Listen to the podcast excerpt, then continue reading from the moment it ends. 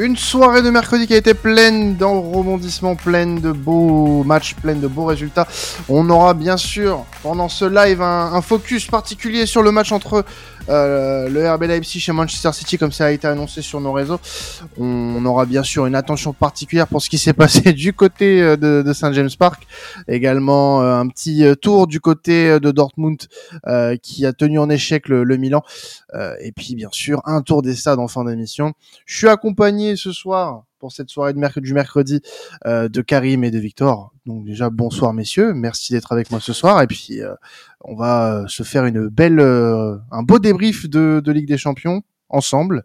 déjà à commencer par Leipzig Manchester City qui va nous prendre un petit peu de temps et parlons. Parlons de Leipzig Manchester City, messieurs. Leipzig Manchester City, victoire 3-1 des Citizens. on est sur un match qui a été plutôt on va dire un peu long quand même. On en a parlé euh, quand même un petit peu en off euh, avec Victor euh, avant que, que, tu arrives, Karim. ça a été un match qui a été long à se dessiner et qui, bah, au final, un match nul n'aurait pas été si si mérité que ça pour Leipzig. déjà vos premières impressions, les gars, sur la rencontre? Est-ce que on a on a le lieu à une une victoire méritée pour pour City, Victor? Victoire méritée, euh, oui, quand même, au vu de la physionomie du match. Après, ça a été un match, sincèrement, euh, un peu long, parce qu'il y, a eu des gros temps faibles où euh, Manchester City jouait un peu en, marchant. Leipzig n'est pas, allé, n'est pas allé vraiment les chercher, a vraiment, là aussi, eu des phases de, pressing vraiment seulement par séquence. C'était d'ailleurs un peu dommage de ne pas jouer les, les, coups vraiment purement à fond du côté des, des, Allemands. Euh, mais oui, euh, de par la possession de balles, de par les circuits de passe qui ont été respectés, euh, on va dire que les, Leipzig a été vaillant. Défensivement, même au-delà du, simple courage, a quand même été plutôt très rigoureux. Il y a eu des performances individuelles dans la ligne défensive très intéressantes, Castello Loukeba, mais également Klosterman, qui ont été très solides en, défense centrale pour réussir un peu à, embêter, même beaucoup plus que simplement embêter Erling Haaland. Euh, il a fallu un petit exploit de Julian Alvarez, euh, qui euh, finit finalement après sa rentrée avec un but et une passe décisive en fin de match pour Jérémy Doku, pour que voilà, pour que Manchester City vraiment euh, domine, domine et finissent par s'imposer. Euh, on va dire que Leipzig a très bien joué euh, son coup lors de la sortie de lors de la sortie de mi-temps. Bonne entame de deuxième période. Open date très solide le but. Hein. Sincèrement très très solide. que ça soit l'appel, la passe de Poulsen ou comment est-ce qu'il arrive à, à, tenir le choc face à Akanji et à, et à, et à, comment, comment on dit? À fusti Non? Je sais plus fustiger, à, fustiger euh, Ederson euh, sur la finition poteau rentrant. Euh, Il y, a, plusieurs points tactiques, on va dire, qui sont, que, que Manchester City a assez mal fait. je, vous lance tout de suite là-dessus, mais je sais que Quentin, tu as mis un petit message dans notre groupe sur ça, mais ils ont vraiment assez mal exploité la largeur. Ouais, bah, ce soir. Ouais, bah, bah, c'est vrai que c'est plutôt une bonne analyse de dire ça, parce que surtout en première mi-temps, en fait, pour moi, ça s'est ressenti. Euh, tu, tu voyais que euh, euh, bah, Leipzig en fait gênait beaucoup euh, Manchester City dans les on va dire dans les 35 euh, derniers mètres et que bah ça avait du mal à construire. Ça avait du mal à construire donc euh, ouais ça allait chercher les petits espaces et tout. Bah on a vu là en première mi-temps où les premiers dangers se sont créés et c'est là aussi où le but de Foden a été inscrit hein, c'est sur des voilà des sur des petites actions comme ça. Et honnêtement j'ai pas senti un City hyper conquérant hyper sûr de soi sur toute la rencontre. Euh, le défaut de Manchester City, c'est de pas avoir euh, de pas être rentré dans son match dès le début. Euh, ça a mis du temps et malheureusement, euh, tu restes qu'à 1-0 euh, à la mi-temps. tu ne cadres que deux de, tes neuf tirs et, tu bah, laisses Leipzig revenir dans le match avec je veux pas me faire non plus plus beau que je suis, mais j'ai été un peu de vin sur sur cette rencontre. J'ai dit que Leipzig devait euh, devait avoir recours à un exploit individuel qui relèverait du miracle parce que de ce qu'on a vu sur la première mi-temps, Leipzig euh, n'a pas vraiment existé sauf sur un, potentiel contre. Et des contres ils en ont pas eu non plus énormément parce que City tenait très bien le ballon sans forcément faire grand chose mais tenait très bien le ballon. Et ce qui s'est passé bah, c'est que Leipzig a profité d'une d'une des peu nombreuses largesses défensives de, City sur la rencontre. et Openda a marqué et a profité de cette erreur. il a bien, ils ont bien utilisé la verticalité en fait finalement. Exactement. Il, y a eu deux trois séquences où ils auraient pu bien le faire, mais à chaque fois il y avait un mauvais choix. dans les l'avant dernier geste était souvent voilà Xavi Simmons arrivait de temps en temps à créer certains décalages, mais lorsqu'il fallait être tout de suite très verticaux, malheureusement le dernier geste n'était pas assuré. Euh, et c'est vrai qu'on le sait, Manchester City, c'est beaucoup de se découvre euh, rapidement derrière sur certaines phases, mais il faut qu'elles soient vraiment exploitées à leur maximum. Et il faut, il faut vraiment que, comme tu l'as dit, une sorte d'exploit individuel mm, mm. entre guillemets. Euh, et, et, et, sur ça, ils l'ont bien fait. Et Karim, justement, moi aussi, désolé, je fais la transition Quentin directement sur Leipzig. Oh, mais fait, moi, fait. moi, j'ai trouvé justement la, la, compo de base de Leipzig avec énormément de densité axiale. On le sait, c'est un 4-2-2-2 sans réel ailier avec plus, beaucoup plutôt des meneurs de jeu qui aiment prendre les demi-espaces, euh, Xavi Simmons, Emile Forsberg, voilà. Mais c'est clair qu'aussi cette, ce double, cette double hum, attaque Openda-Poulsen était vraiment utile pour gêner la première relance. C'est-à-dire que certes, il n'y avait pas un pressing très constant de la part de Leipzig, mais par contre, il y avait cette densité axiale. C'est pour ça qu'on dit que Manchester City a très mal utilisé la largeur, c'est qu'il y a eu très peu de décalages qui ont été faits de gauche à droite. Euh, ils ont quand même beaucoup insisté dans ces fameux demi-espaces qu'aime tant Guardiola, sauf qu'il y avait à chaque fois deux ou trois joueurs de Leipzig euh, dans, ces espaces-là. Donc la compo de Marco Rose, le plan de jeu de Marco Rose qui a accepté de laisser le ballon, euh, certes, le pressing, moi, je reste un peu sur ma fin du côté Leipzig. J'aurais aimé qu'ils aillent un peu plus les chercher haut, mais au moins, d'un point de vue purement défensif, de jeu de position défensif et d'un point de vue densité axiale, ils ont réussi à embêter un peu Manchester City. Ouais, mais Karim, on, en parlait tout à l'heure ensemble sur euh, sur le groupe euh, pendant, pendant le match. C'est une, une, équipe qui euh, a eu beaucoup de mal ce soir face à Manchester City, hein, cette équipe de Leipzig, et puis qui a possiblement laissé beaucoup de d'énergie dans la bataille euh, face au Bayern euh, ce week-end en, en, championnat. Est-ce que tu as senti une équipe empruntée physiquement ou c'était tout simplement un niveau trop au-dessus euh, de réalisme pour pour les, les joueurs de Marco Rose? Non, moi je pense que c'est plutôt une équipe qui était empruntée physiquement comme tu l'as dit parce que certes, ils ont quand même laissé beaucoup d'énergie pour aller chercher un match nul face face aux Bavarois. Mais moi, je trouve plutôt que euh, Victor parlait du pressing, euh, du pressing affiché, notamment par les défenseurs euh, des Rottenbullen. Je trouve je trouve qu'ils avaient beaucoup de facilité à museler Erling Haaland, parce que, parce que certes, il ne marque pas ce soir, mais a quand même pu avoir beaucoup d'occasions. après, on l'a vu, il y a eu aussi un manque de réalisme provoqué notamment par cette pression euh, affichée par euh, cette défense euh, du RBL. Mais on a, on, a vu justement sur ce 11 de Marco Rose qui avait l'air quand même très prometteur avec, avec Simmons, Emile Forsberg sur les côtés et une attaque très prometteuse avec Loïs Openda qui commence à être de plus en plus attendu du côté de Leipzig. Mais voilà, euh, on en parlait en off aussi. Euh, Quentin, euh, City, je trouve qu'ils étaient plus sur un jeu de possession parce qu'on a vu au niveau des stats sur la fin de la première mi-temps, ils étaient à quoi? Ils étaient à, il me semble, plus de 70% de possession. Ouais, 72, je crois, un truc comme ça. Hmm. Donc voilà, moi je trouve que c'est plus malgré le fait que Pep Guardiola avait quand même mis un 4-2-3 plutôt prometteur où on retrouvait euh, Grealish et Foden sur les côtés avec euh, Bernardo Silva en poste de numéro 10. Mais voilà, c'est un City qui a mis du temps à se décanter.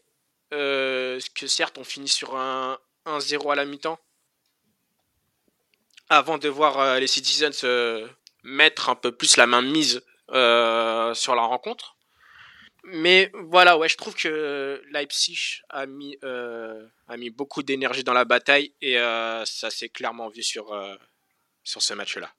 Bah, c'est clair qu'il y a eu beaucoup euh, d'énergie dépensée. On, on, on l'a vu, ça, ça, a été un peu le, le match de, de, ce week-end pour Leipzig, ça a été un peu le, euh, en termes d'intensité, un peu le copier-coller euh, de, du match de Super Coupe qu'ils avaient joué face à cette même équipe.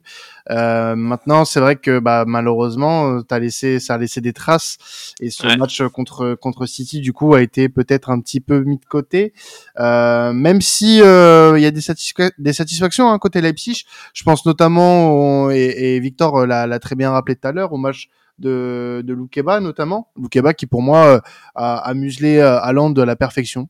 Euh, sur, tout le match puisque Haaland repart euh, de Leipzig sans avoir marqué le moindre but euh, ce qui est pas ce qui est pas non plus une chose anodine au contraire et, et vraiment bah, j'ai plutôt plutôt aimé en fait la première partie de cette deuxième période de, la part des joueurs de Leipzig même si bah, bah, malheureusement sur cette deuxième période c'est là où bah tu commences à couler physiquement et que bah la, la différence en fait c'est faire sentir avec un City qui était plus près euh, plus euh, plus dispo et euh, qui a euh, de par son de par son banc réussi à à faire la différence. Ce que les les entrants côté Leipzig n'ont pas réussi à faire je pense à Werner je pense à Benjamin Sesko qui n'ont pas réussi à, à apporter ce, ce, ce plus côté Leipzig pour faire pencher la balance du côté du club allemand. Maintenant, c'est pas non plus une fatalité. Leipzig a encore des cartouches dans cette Ligue des Champions, dans un groupe qui est quand même plutôt simple.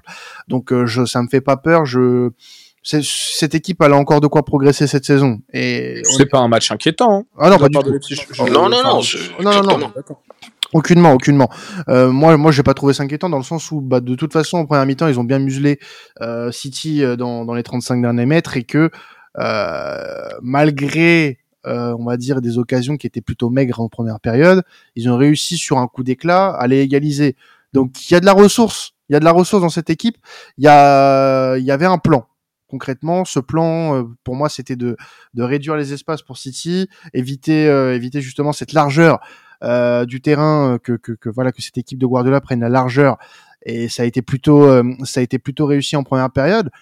Mais euh, voilà, ce, ce, plan, il n'a pas forcément marché à 100%, mais j'ai pas vu, enfin, j'ai rien vu de d'hyper déconnant en fait sur sur euh, le, le match non, de il y, a une, il y a une équipe qui est supérieure à l'autre. Je pense que concrètement, euh, enfin, c'est, c'est jeter un caillou dans la mare de dire ça.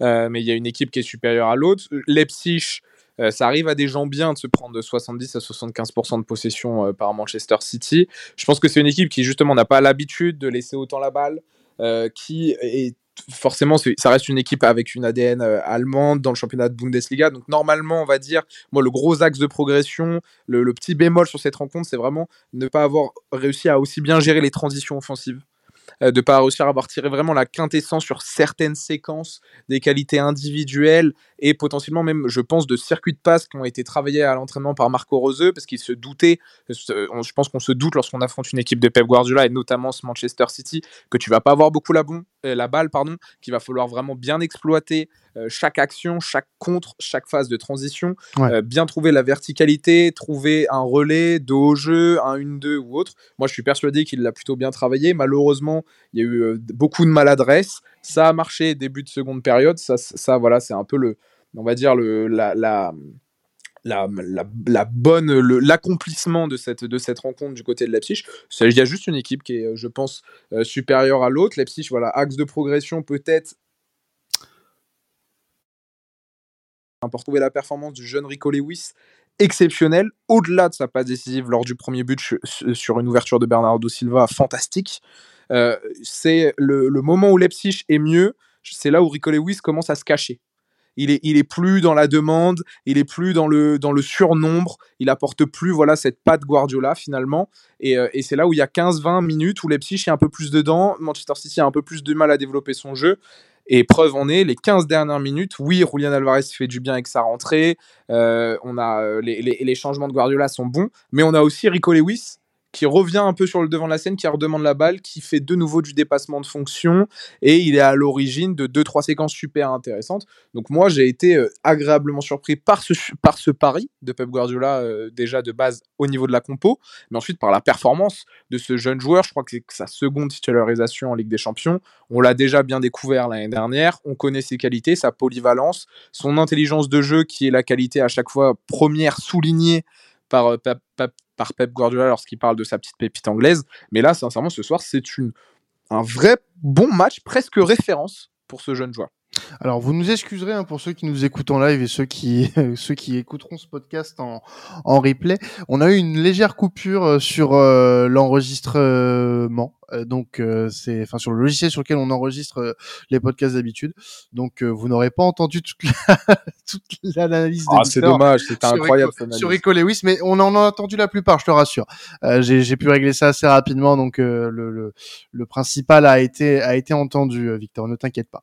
On me censure. On censure des avis tu, alors, tu, veux que je te dise tout, voilà, parce que ici, on, voilà, comme dirait un certain Monsieur Hanouna, on se dit tout ici. Euh, non, vraiment, il y a eu un petit problème de planning euh, chez Sports Content, visiblement sur les clean feeds. Ça a été réglé en interne, ne vous inquiétez pas. Et si vous voulez un coupable, allez chercher du côté du Parc des Princes. Euh, un bisou à nos amis. Quelle transition, quelle transition. Ah, non, bah pas tout de suite, pas tout de suite pas tout de suite.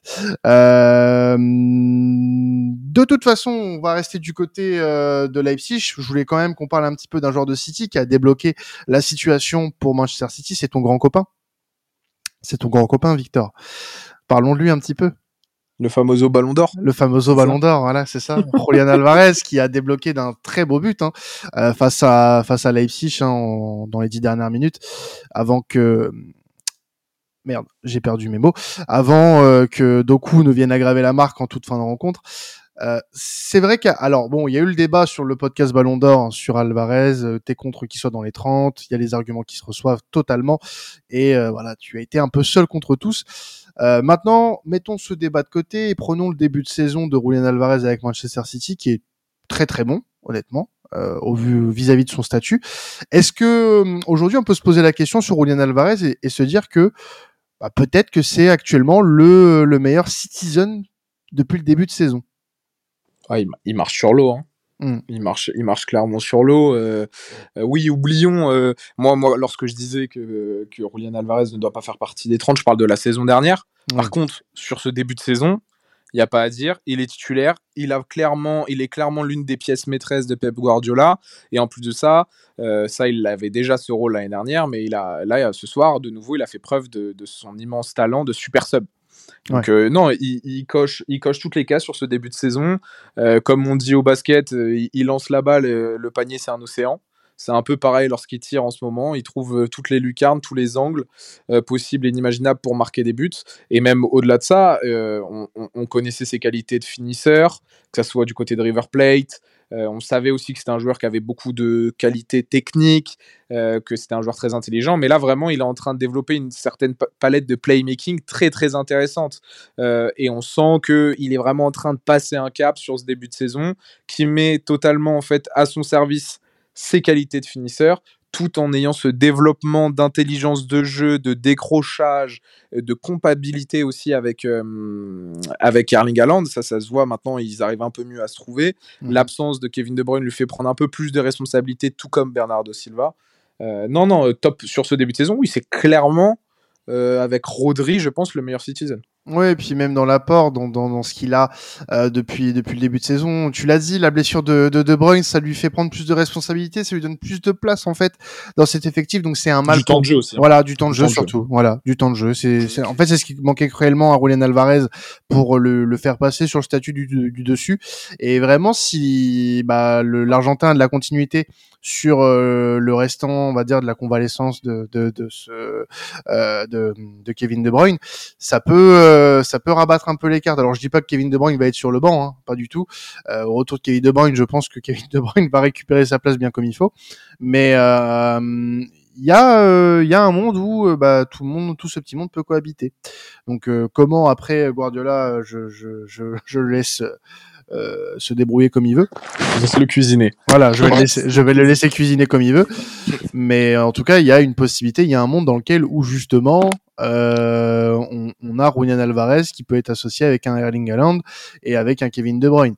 Maintenant, euh, ce monsieur Alvarez, il est très important euh, en cette absence de Kevin De Bruyne. Réjouissons-nous de voir Julian Alvarez aussi bon depuis le début de saison et euh, arrêtons, arrêtons ces, ces dissensions dans l'équipe traditionnelle à son sujet. On parle d'un joueur, on parle d'un joueur excellent. D'un joueur excellent, qui soit qui a du temps de jeu, qui soit voilà. Là, là actuellement, il a du temps de jeu, en effet. Mais les arguments que tu avais sur le, le, le, le, classement du Ballon d'Or sont tout à fait valables. Et moi, pour le coup, je n'étais pas dans cette émission et bien malheureusement parce que j'aurais été de ton côté. Ça t'aurait apporté un soutien. Ah, c'est sûr. Mais c'est bon, j'ai réussi ma soirée.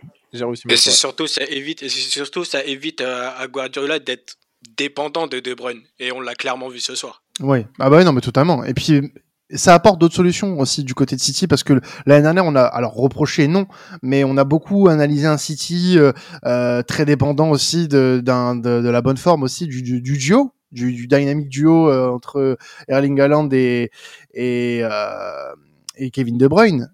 Aujourd'hui on, on, a un début de saison on va dire d'Haaland qui est alors j'ai dit ça dans un podcast, je crois celui de la semaine dernière, même si tu as un, un Haaland qui marche à, à 50%, il est quand même en, train de, de, de surnager euh, au-dessus des autres attaquants et il sera pour moi euh, euh, Golden Boot à la fin de saison en Première Ligue. ça pour moi c'est une évidence et t'es pas forcément voilà Haaland dépendant. De Bruyne absent, pas, pas grave. T'as Julian Alvarez qui est, qui est en forme et qui est pour le moment complètement le meilleur joueur de ta saison. Euh, tu as tu as Rodri au milieu de terrain qui fait un début de saison fantastique également. Donc vraiment, euh, il y a beaucoup, beaucoup, beaucoup de joueurs qui euh, sont en train de, de tirer leur épingle du jeu du côté de City, d'être de plus en plus important, de prendre de plus en plus de place. Pour Rodri, c'était déjà un peu le cas quand même, même si ça se voit de plus en plus depuis le début de saison pour l'Espagnol. Mais euh, on, on, est vraiment sur un, un début de saison où tu as des individualités du côté de City qui servent de plus en plus le collectif et qui bah, se dévoilent de plus en plus. Et ça, ça fait vraiment plaisir l'apport aussi euh, j'aimerais en parler, même si voilà, il est rentré en fin de match, mais depuis le début de saison, depuis qu'il est arrivé du côté de Manchester City, et c'est vraiment une révélation, parce que pour moi, du côté de Rennes, c'était pas forcément évident à ce point-là. Mais tu as des joueurs avec un contexte différent, avec une pression différente, qui vont mieux marcher. Et bah là, avec euh, Jérémy Doku, c'est exactement ce qui est en train de se passer du côté de City. Et il a montré en marquant, alors certes dans un match qui était déjà fini, hein, qui était déjà plié, on va dire euh, dans les têtes dans le corps c'était pas fait mais dans les têtes pour moi voilà City avait pas avait rien plus rien à craindre Leipzig était cramé. Mais il vient quand même marquer son petit but il vient quand même euh, mettre sa petite ligne de stats et puis ça ça récompense un petit peu son début de saison euh, son bon début de saison avec les Citizens qui est euh, pour lui aussi très bon euh, pour un, un, joueur qui a pas encore totalement intégré le 11 de, de Guardiola. Mais c'est encourageant. C'est très encourageant et c'est très positif de voir que City a de la ressource aussi sur le banc et euh, je pense que City euh, peut n'est pas loin non plus de pouvoir réaliser le même genre de saison que euh, celle de réaliser l'an passé, que ce soit en Première Ligue ou en, ou en Coupe d'Europe en tout cas. Donc euh, voilà pour City, pour Leipzig City. À part si les gars, vous avez peut-être un truc à rajouter euh, sur le club allemand ou le club anglais. Euh, ce qu'on peut dire du côté de Leipzig, c'est qu'ils vont jouer le qui vont jouer, qui vont jouer Borum avant la trêve. Réception de Borum euh, ce samedi à 15h30 pendant le multi. exact. Un match, un match qui risque d'être bon, normalement une formalité hein, pour euh, pour Leipzig. Euh, mais on aura l'occasion d'en parler euh, demain, demain nous, et puis bah épisode qui sort vendredi, euh, mon cher Karim, je suppose. Exact. Voilà. Exact, avec un petit un petit retour sur la Bundesliga après après avoir chauffer le banc au profit de Elliot et Adrien. Oui, oui, oui, mais, mais t'inquiète pas, ne t'inquiète pas. On, les embrasse au passage. Tu, tu, tu, ne chauffes aucun banc, tu es, euh, tu es aussi un, tu es dans la rotation. Tu es dans la rotation, quand même. Voilà, dans la rotation. Le Julian Alvarez. oh, ah, il, ah, il, en, ah, il en démord pas. Il, il en démord pas, celui-là. Et puis, bah, City qui a un gros rendez-vous qui a un gros rendez-vous, qui va enchaîner les gros rendez-vous euh, à partir de, ce début octobre, euh, puisque avant la trêve, euh, il y a un déplacement du côté de l'Emirates Stadium, Victor, pour pour Manchester City du côté d'Arsenal. Ouais, le gros choc, le gros choc entre Arsenal qui eux sont toujours invaincus euh, du, côté de, du côté de la première ligue. Je crois qu'il y a aussi Tottenham qui est également invaincu. C'est les deux équipes encore invaincues. En PL, ouais. Mm. euh, en PL. Et euh, bah, c'est le gros choc de ce, de ce début de, de saison entre le, le, le, champion en titre et le dauphin de l'année dernière. On a hâte de voir ça. Et, et je tenais à le dire, mais Euh, certes, on l'a, euh, moi, moi-même, je me suis un peu embêté durant, euh, devant ce, ce Leipzig Manchester City, mais Leipzig est l'une des équipes les plus excitantes sur ce début de saison, mmh. avec, avec par exemple Leverkusen également dans le même championnat, hein, mais ça, je, je, le, je, le, dis chaque, chaque semaine. Mais sincèrement, Leipzig, Là, vous on n'a pas vu c'est la meilleure facette de cette équipe qui est sincèrement très très intéressante, qui était en grande forme. Hein, Karim, je crois que c'est 5, ouais. ou 6 victoires de suite hein, avant, avant, la, avant le la défaite là contre Manchester City. Euh, donc euh, voilà, grosse grosse équipe. C'est pour ça aussi que moi j'étais personnellement quand même assez hype pour ce match. C'est pour ça aussi que Quentin, on s'était dit euh, pourquoi pas cette rencontre, parce que vraiment c'était un, choc très intéressant. même si voilà rythme de sénateur à certains moments très très bon match d'ailleurs petite question pour clôturer ce truc là Quentin tu mets combien sur 20 à ce match? Ouais, un 12 un 12, parce que je sais que les deux équipes peuvent mieux faire. On s'est un peu ennuyé quand même, mais euh, la deuxième mi-temps, elle m'a un peu euh, réconcilié en fait avec les deux équipes. Donc euh, ouais. un 12. Karim? Ouais, j'aurais dit, j'aurais dit pareil, 12, 12, 13 sur 1, ouais. Parce que ça, ça a quand même mis du temps à, à monter en intensité. Et ton, et ton Leipzig, tu, si, ouais, Leipzig, tu l'as, tu l'as senti emprunté. Toi, c'était emprunté. Moi, je suis pas forcément d'accord avec ça, mais euh, on va pas relancer le truc. Mais euh, je, ils ont une grosse débauche d'énergie, mais je pense que non, juste ouais, supérieur. Moi, je mettrais un bon petit. Euh, ouais, je mettrais. Ah, ouais, 13 ans. Je... 14, ça me paraît généreux. Non, 14, c'est généreux. Ah, 14, trop gentil, ouais. Trop gentil. Trop gentil, donc ouais, 13, 12, 13, ouais. Mmh. ouais voilà. Bon, bah, et, euh, Il y a eu des juste si je peux. Vas-y, vas-y. me permettre de finir sur, euh, sur City. Euh, il, commence le mois, il commence le mois avec un choc, justement, pour Arsenal, contre Arsenal. Et euh, on va quand même en parler lors des, euh, lors des différents podcasts euh, PL. Ils finissent le mois d'octobre avec un derby contre Manchester United. Donc, à voir un peu ce que ça va donner. Et puis, après la trêve, ils jouent Brighton, les Young Boys en Ligue des Champions. Donc, non, ça va pas être évident, hein, le, calendrier de City hein, sur le, mois d'octobre. Donc, vigilance. exact. Messieurs, on va prendre le temps de regarder sur deux pelouses différentes qui étaient pour euh, nous, euh, enfin pour moi, honnêtement les, les, deux grosses affiches euh, en dehors de ce Leipzig City. On va d'abord aller du côté de St James Park où de nombreux supporters euh, parisiens doivent tirer la gueule depuis le coup de sifflet final, même depuis le début de ce match, parce que le Paris Saint-Germain n'a pas euh, au rendez-vous. Euh, je pense que, comme moi, euh, Victor et Karim, vous avez peut-être zioté un petit peu ce qui se passait du côté de, de Newcastle. Victoire 4-1 des Magpies sur le Paris Saint-Germain, un résultat qui est un peu inattendu quand même, on va pas se mentir, parce que 4-1 c'est quand même assez salé, mais au vu du match, franchement, il y a rien de honteux. Vraiment, Newcastle mérite amplement cette victoire. Non, exactement, exactement. Bah, c'est surtout que cette, moi, pour moi, cette victoire, ils l'ont quand même, euh, ils ont quand même commencé à, le construire en première période parce qu'ils menaient déjà 2-0 euh, après 45 minutes. Mais euh, moi, personnellement, on pouvait s'attendre à une victoire des Magpies, mais pas à entre guillemets à ce tarif-là. Et même si, même si on l'avait vu la veille de match, on s'attendait quand même à de grosses absences, parce qu'on parlait, euh, qu'on parlait de Tonali, de euh, Tonali par exemple, qui était, euh, pas à l'entraînement hier.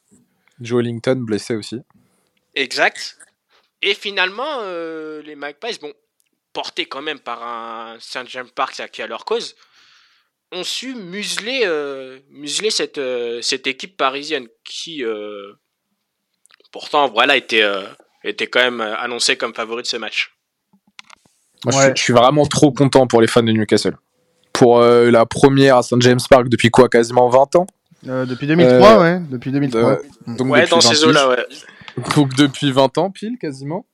Euh, St James Park, moi j'ai même pas j'ai regardé le match en double fenêtre, en petite fenêtre, mais je me suis mis par contre tout l'avant-match. L'ambiance hmm. globale de St James Park, c'est fabuleux. Je suis très content pour ses supporters, pour ce qui est pour moi une des plus belles ambiances d'Angleterre, si ce n'est peut-être la plus belle, en tout cas dans, dans l'élite du football anglais. Euh, et, euh, et, on va dire que euh, il y a une erreur de Luis Enrique C'est-à-dire que si on se base tactiquement sur la rencontre, la première mi-temps, il y a un pressing et une intensité folle portée par le 12e homme. Voilà, Newcastle met vraiment un gros, gros pressing. Et en fait, on a, on a euh, Lucho, j'ai l'impression vraiment qu'il avait tenté, qu'il a essayé en mettant ses quatre attaquants, euh, avec seulement euh, Gonzalo Ramos qui a le profil de venir un peu décrocher, mais il avait vraiment cette envie en fait de faire venir un gros gros pressing de Newcastle et de jouer plutôt très rapidement vers l'avant avec des longs ballons. Problème, euh, c'est que la défense de Newcastle, ils font tous 2 mètres. Bah oui. déjà, sur la majorité des, duels aériens, tu vas être en difficulté. Deux au jeu, tu n'as aucun joueur référencé dans ton équipe. Ce sont plus vraiment des joueurs où il faut les, lancer en profondeur. Euh, mais donc, c'est compliqué sur des longs ballons de pouvoir vraiment acquérir cette, cette caractéristique et développer cette caractéristique chez tes joueurs. Et surtout, tu en fait te retrouves avec un milieu de terrain double pivot Warren Zahir Emery ou Garté, qui sont des très bons joueurs de foot. Hein. Euh, Ugarte, ce n'est pas simplement un, relayeur, quelqu'un qui récupère des ballons, c'est aussi un joueur qui techniquement est plutôt assez à l'aise. Pas une référence, mais plutôt assez à l'aise. Warren Zahir Emery a des grosses qualités, mais il reste jeune ou autre. Sauf que tu te retrouves en fait à être matché avec un bon gros 6 pour 6, marquage individuel par Newcastle, parce que Newcastle, eux, ont trois milieux de terrain. Donc même en phase de possession, il y a la supériorité numérique au milieu de, terrain. Dans tes quatre attaquants, il n'y en a aucun à part Randall Colomwani qui a la qualité de faire un pressing et la qualité physique de pouvoir enchaîner euh, les, retours défensifs et surtout la mentalité de le faire. Dembélé et Kylian Mbappé, ce ne sont absolument pas dans leur, dans leur euh, portefeuille. Euh, également pour, pour Gonzalo Ramos, qui, qui peut être un bon harceleur, un bon premier presseur, mais certainement pas joueur intelligent dans le replacement ou autre, pour l'instant du moins. Il développera sûrement cette caractéristique plus tard. Et donc je te retrouve quasiment en permanence en infériorité numérique, tant à la relance que tant lorsque c'est Newcastle qui a le ballon. Et ça, je pense que c'est une, erreur de Luis Enrique. Ça s'est vu sur la première période. C'est en plus ponctué par une erreur de relance de Marquinhos, mais est-ce qu'il avait réellement des solutions? Non. Plus, voilà, erreur technique. Donc, euh, j'ai l'impression que Paris s'est un peu sabordé que Eddie Howe a, joué avec ses forces malgré les, absences, malgré les blessures, les incertitudes de Sandro Tonali ou autre. Euh, et, Newcastle a joué leur coup à fond. Paris a été un peu submergé. Et, il reste du travail pour Luis Enrique, qui réalise un début de saison d'un point de vue comptable pas folichon, folichon, mais jusqu'à présent, il s'était imposé dans les gros matchs. Là, c'est la première vraie déconvenue euh, en plus, assez salé. On en a parlé, Quentin, mais ça fait un bon petit moment, sûrement depuis le Bayern. Tu m'as bah, bah Karim nous a sorti une stat. Euh, c'est alors toute compétition confondue, euh, le PSG, c'est sa plus grosse défaite depuis. Enfin. Depuis, depuis, le 8 mars, depuis ce fameux 8 mars 2017. Hein. Ouais, en Ligue des Champions. Le 6-1 Depuis la remontada. Depuis la remontada. En Ligue des Champions. Ouais, donc c'est pas anecdotique. Hein. Ils ont pas ils n'avaient pas encaissé plus de 4 buts depuis euh, février 2020 et un match nul euh, face à Amiens sur le score de 4 buts partout. Ouais. Donc, donc c'est vrai que déjà défensivement, voilà. Euh, mais surtout, je pense que Newcastle a, réalisé un, très bon match. Je pense que le contexte a beaucoup joué. Je pense que Lucho s'est trompé dans ses intentions de départ et sûrement dans sa composition d'équipe. À voir après, bien sûr, on n'est pas au cœur des entraînements, au cœur du groupe ou autre. Je pense qu'il y avait peut-être mieux tactiquement. Euh, à faire. Et je pense que euh, Eddie Howe et son groupe, et surtout ses joueurs, ont su appuyer là où ça faisait mal. Et que ce, cette équipe du PSG n'est peut-être pas encore prête à subir une telle, telle intensité, mais surtout à, se sacrifier les uns pour les autres. Moi, c'est un des symptômes de ce match, c'est que cette ligne de quatre attaquants, il n'y en a pas un qui va faire un peu plus, que ce soit dans le remplacement défensif ou même dans l'appel. Vous savez, il y a un truc qui est très important dans le foot, c'est les appels dans le vent. Certes, ça frustre ou autre, mais c'est ce qui va libérer aussi l'espace pour les uns pour les autres. Et là, il n'y a pas encore cette complicité, cette alchimie. C'est normal, il n'y a pas beaucoup de matchs en commun pour la majorité des joueurs. Mais euh, face à une équipe de Newcastle où le groupe, le collectif est fort, là, le coach a une main mise complète depuis un ou deux ans sur son groupe ou autre, là, il se mange une petite claque. Moi, la question, c'est pourquoi il n'a pas gardé son 4-3-3. Tu vois? Après, ça n'a jamais été un 4-3-3 depuis le début de saison, mais au moins, tu avais trois milieux de terrain. Ouais, mais voilà, t'es trois milieux de terrain. Parce que là, là, là tu l'as vu sur le match, en fait. Euh, ton milieu de terrain, il a pris l'eau. Ton milieu de terrain, il a pris l'eau parce que bah euh, t'as pas, t'as pas de, euh, enfin t'as pas des joueurs qui sont capables de jouer en, en, en doublette comme ça, en, en sentinelle, c'est pas possible. Surtout face à trois joueurs de plus d'un infériorité numérique, Mm. trois joueurs qui en termes de pressing et en termes de marquage individuel, euh, lecture de trajectoire, Sandro Tonali, Guimarães Ouais. et Longstaff surtout. Et ça s'est vu, ça s'est vu sur, le- sur le troisième but, ça s'est vu, en- c'était, c'était criant. Ce- Bah oui, cette infériorité en numérique. infériorité numérique et en plus tu souffres de profils qui ont l'avantage sur toi. C'est comme si tu jouais à Pokémon, t'as des Pokémon euh, feu et eux ils ont des Pokémon eau. C'est le même but. C'est un peu, c'est un peu très puéril comme comparaison, mais finalement tes deux profils de joueurs, qui, en face d'eux, ils ont vraiment des, des, des, des, jou- des joueurs qui des trous noirs pour eux. C'est pressing, intensité, course vers l'avant, euh, tu- lecture de trajectoire, on va chercher le ballon dans les pieds, mais et tout. Et donc, quand tu te retrouves en 2 contre 3, euh, c'est c'est toujours compliqué. C'est pas pour rien que quand José Mourinho arrive en, en première ligue avec Chelsea 2004-2005, quand il amène son 4-3-3, il roule sur la première ligue. J'ai eu ce sentiment de Putain, mais Lucho, t'as as, 5 ou 6 ans de, de retard là. C'est pas possible d'aligner 4 offensifs comme ça. Ou en tout cas, son- l'idée qui s'était fait de, de son match, la projection du match que s'était fait Lucho, il s'est clairement trompé. Bon, Ouais. Euh, vas-y, vas-y, vas-y. Moi, franchement, j'aimerais ajouter aussi deux facteurs sur ce match-là. Euh, le premier facteur, c'est un facteur mental. Parce qu'on. Parce que je pense que moi, le, moi, l'équipe parisienne, je la reconnaissais pas. Enfin, du peu que j'ai vu sur ce match, parce que j'étais, euh, j'étais plus focus sur euh, Leipzig City, mais du peu que j'ai vu, euh, la défense a été euh, méconnaissable, à l'image euh, notamment de Marquinhos, il me semble, qui, qui donne entre le premier but. hein. ah bah oui, ouais, qui totalement. donne le premier but. Voilà, défense, moi pour moi c'est c'est mental. Et puis le, le deuxième facteur, et ça on en, on en avait clairement parlé en, en off, et ça avait vraiment fait parler euh, sur, euh, sur Twitter, c'est l'arbitrage. Oui, bah on connaît, hein. euh, enfin, je le connais. C'est notre, c'est- oh, c'est notre sujet favori sur traditionnel, on l'a su. Oui, d'ailleurs, petit teaser, on en parlera dans le podcast PL encore. Euh, non, mais la- la- la- l'arbitre de la rencontre euh, Newcastle PSG, c'est le fameux Kovacs. Monsieur Kovacs qui était là euh, pour le match entre le Pana et, et l'OM au troisième tour préliminaire euh, lors du match aller en, en Grèce. Et déjà, à ce, mo- à ce match-là, ce monsieur s'était distingué par un arbitrage, on va dire, un peu euh, Douteux. douteux. Oui, voilà. Mais c'est moi, c'est c'est pour ça. Bon, je vais pas pousser un coup de gueule non plus pour le Paris Saint-Germain, mais parce que je, je m'en voudrais. Mais disons que le deuxième but, Oui, c'est le deuxième but, ouais, exact. c'est difficile d'expliquer concrètement pourquoi tu acceptes le but. parce que- bon, on en parlait en off en plus. On en Honnêtement, en honnêtement, c'est euh, avec ce qu'on a vu hier pendant Naples, Real euh, et euh, ce qu'on ce qu'on voit aujourd'hui euh, et des, des, des- même des choses qu'on a pu voir. Euh, J'ai vu euh, par la suite à- à- après le, le live d'hier euh, voir voir des trucs notamment sur le match entre euh, l'Inter et Benfica. Il y a encore même des trucs entre Porto et, et, et le Barça apparemment.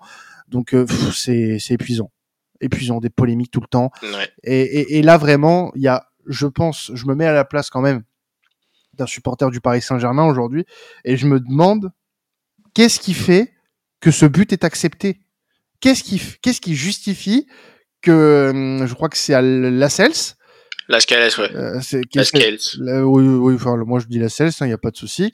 Lascelles qui prend ce ballon de la main, même s'il y a un contact avec Hakimi, comment est justifié le fait que ce joueur puisse toucher le ballon de la main et que ce ne soit pas répréhensible dans ce genre de, situation. J'aimerais qu'un arbitre vienne me dire, m'explique la situation, parce que honnêtement, j'ai du mal à comprendre comment on peut justifier de la validité de cette action. Vraiment. Moi, je, vais même prendre un peu de hauteur et je vous dis qu'on a cette discussion uniquement parce que euh, l'arbitrage vidéo existe. Mais oui, Et ça, moi, c'est Voilà. mon plus grand problème, il est là. Après, moi, ma position, elle est claire sur la question. Je, je suis contre l'arbitrage vidéo, mais pour une des raisons qui est la suivante, et celle qui est exposée là, c'est que là, c'est un fait de jeu. C'est-à-dire que oui, en fait, avec la vidéo, pour moi, tu es obligé de refuser le but, et c'est obligé de faire débat et scandale s'il est accepté. S'il n'y a pas l'arbitrage vidéo, c'est un fait de jeu comme il y en a 50 dans un match. Et c'est pas grave, il est accepté, tu passes à autre chose. La main, elle n'a pas une influence de dingue, mais parce que, mais parce que tu as les ralentis, parce qu'il y a des mecs dans un camion qui sont normalement euh, bien installés dans leur siège ou autre, qui voient cette action, là, il y a tout un scandale. C'est pareil pour la main hier de Naples-Real Madrid. Je suppose que vous en avez parlé, j'ai pas écouté on le en a parlé. On en a mais, parlé. je suppose que- mais c'est scandaleux de siffler cette main. Mhm. C'est c'est lunaire de siffler cette main. Et le problème, et ce qui est incompréhensible pour Carlo Ancelotti, mais même pour les 22 acteurs sur le terrain ou les 60 000 personnes dans le stade, c'est que c'est des mecs avec leur hamburger dans une camionnette qui prennent la décision. Et moi, et moi, il, est là, et là- et moi, référence. il- il est, il est là mon gros gros problème. C'est que c'est- des, ils ont, il y a plus besoin d'arbitre, il y a plus d'influence, il y a plus d'interprétation, il y a rien. Il y a juste le, le, comment on appelle ça, le, euh, la réglementation qui est mis sur la table et fin. Il n'y a pas de discussion, il n'y a pas de démagogie, il n'y a pas de pédagogie, il n'y a rien. Tous- tous les mots qui s'unissent en J, c'est fini. Il y a juste règlement. Et ça, et ça, c'est, et ça, c'est dramatique parce que bah là, ce soir, ils n'ont pas appliqué le règlement. Mm. Et, et donc, c'est à ne plus savoir quoi en faire. Alors qu'avant, il y avait des heures d'arbitrage, on en discutait à la cour de récré, on s'énervait parce qu'il y avait hors-jeu, pas hors-jeu, nanana, mais tu passais à autre chose. Et surtout, c'était une erreur humaine, c'est pas grave. Le règlement, il est un peu laxiste dans le monde du foot. Il y a, une il y a une- un degré d'interprétation qui est supérieur à quasiment tous les autres sports. C'est pas une, une balle qui passe simplement une ligne ou autre. C'est autre chose. Et, et- et là, la vidéo dénature le sport. Je, je, je, dé- je, tiendrai ma position jusqu'au bout. Et ce genre d'exemple est criant. On Et va pas, on va pas refaire le débat sur la vidéo de toute façon, mais pas- voilà. mais, mais ça, ça, ça rajoute une corde à, à l'arc, euh, l'arc euh, du. Oui, c'est un nouvel épisode à l'arc euh, anti-arbitrage. ouais, ouais, ouais, bien sûr. bien Mais sûr. ça a une influence, par contre, Karim a raison. C'est une influence sur la, sur la rencontre.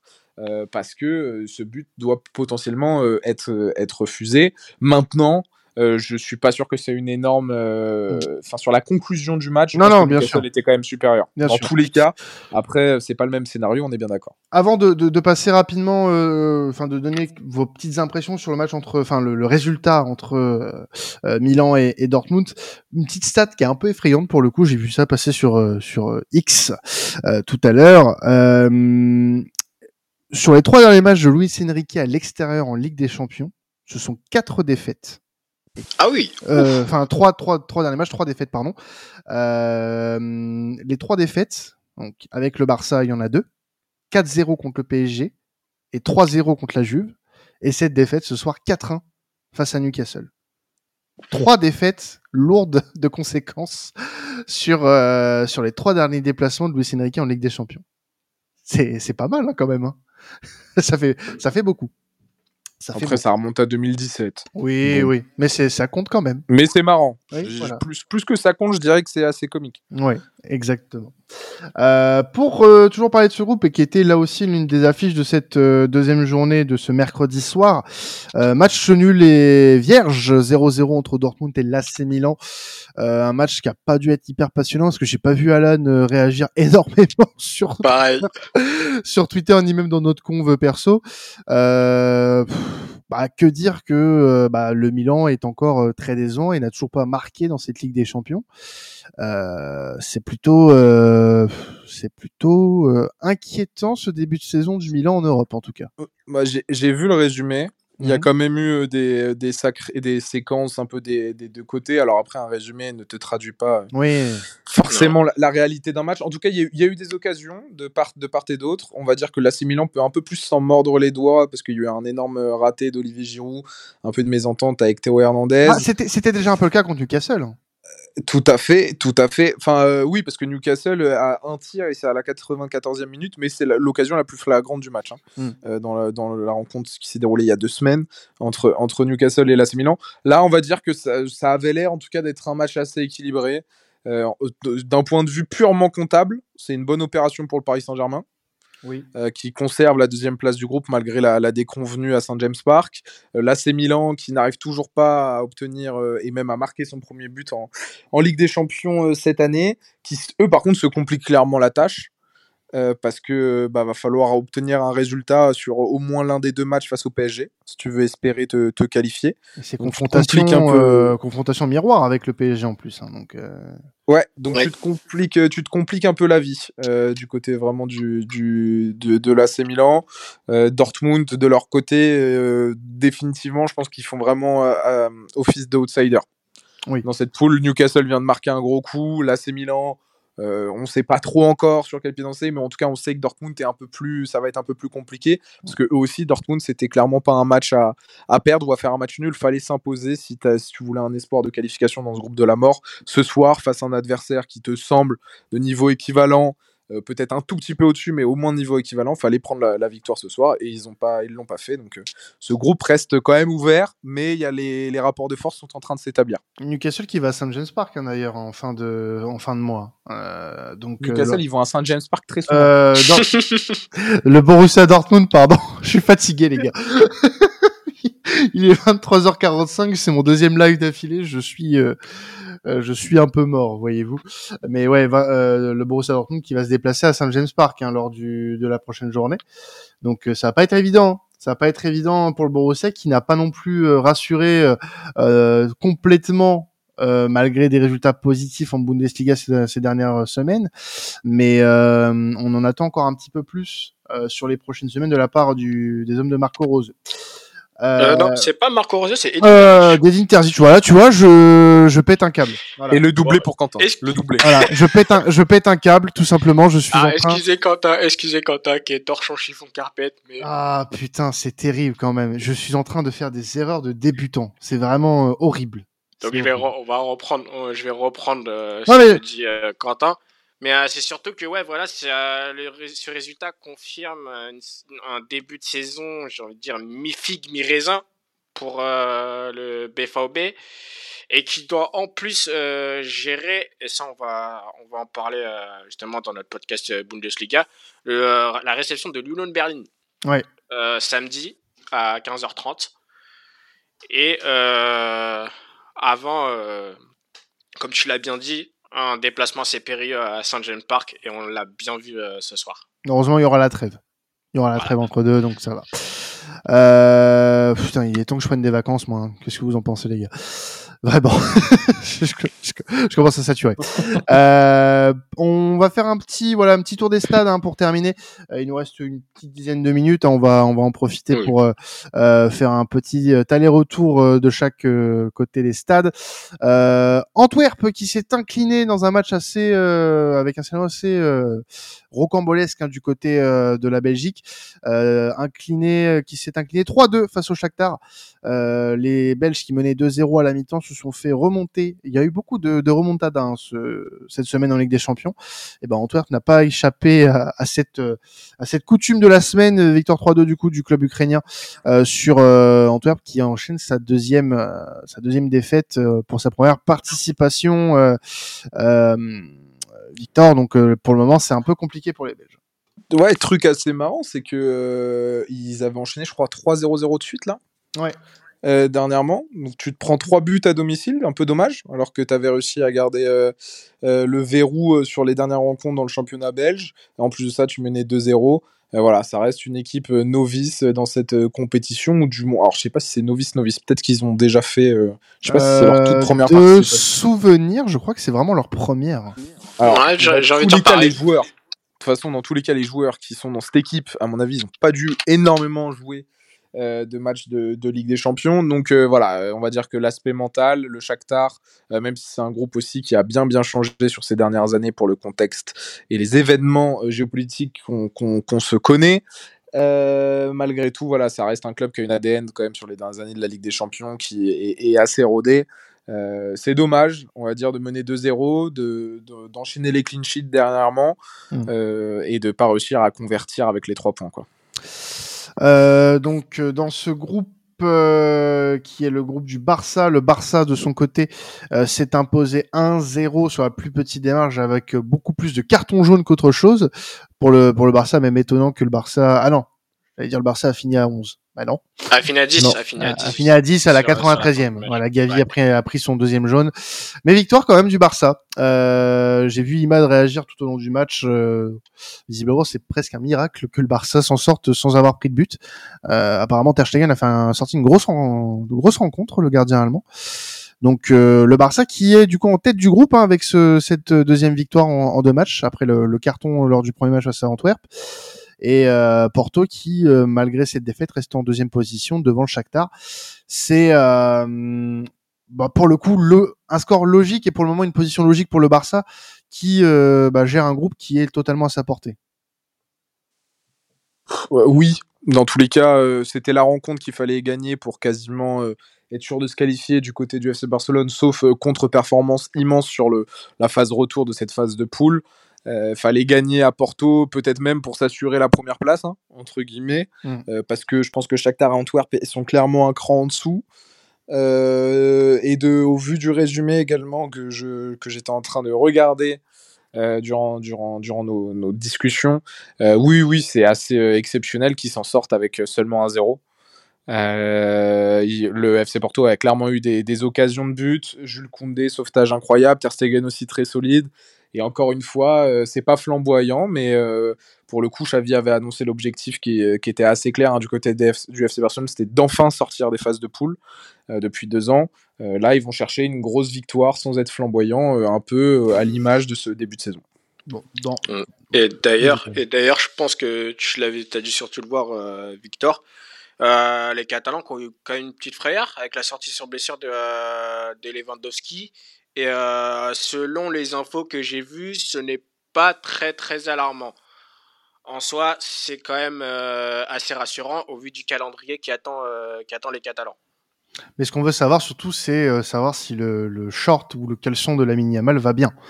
Euh, c'est vrai. Euh, bon, c'est assez. Euh, je vous laisse voir hein, ce qui s'est passé avec la Yamal, mais on entre, on entre, dans, on entre dans des choses qui sont un peu personnelles et ouais. nous bah, surtout si vous écoutez le podcast en replay au moment du repas, euh, je veux pas vous couper l'appétit, quoi. C'est, ça serait malvenu de ma part et vraiment, euh, j'ai pas envie de perdre des auditeurs.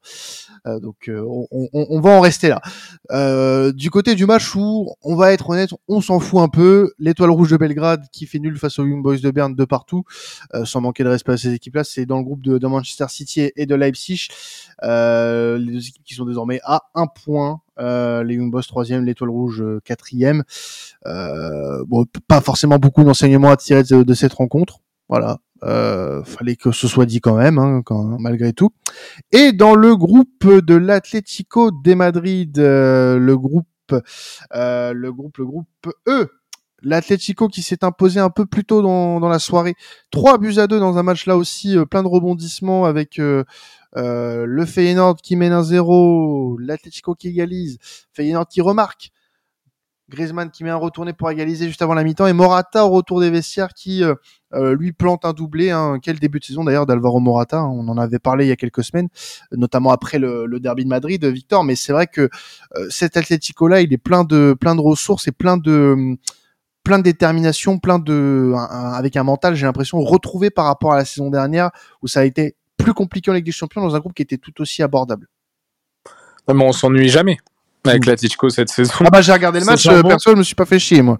non, mais tous les tous les matchs euh, avec le avec l'Atletico, alors pas toujours pour les bonnes raisons hein, du côté des Colchoneros, c'est pas non plus parfait, mais en tout cas on s'ennuie pas. Il y a du spectacle, il y a du rebondissement. Ils étaient menés 2-0 euh, ce week-end et ils gagnent finalement 3-2. Là ils sont menés deux fois au score, ils reviennent à chaque fois. Et ils s'imposent sur, la, sur leur pelouse face à Feyenoord qui a sorti un gros match. Hein équipe vraiment très très excitante. Euh, je trouve que offensivement ça propose de très bonnes choses. Leur entraîneur, je vais pas faire non plus le hipster, Arne Slot, j'ai vu plein de très très bonnes choses sortir sur lui.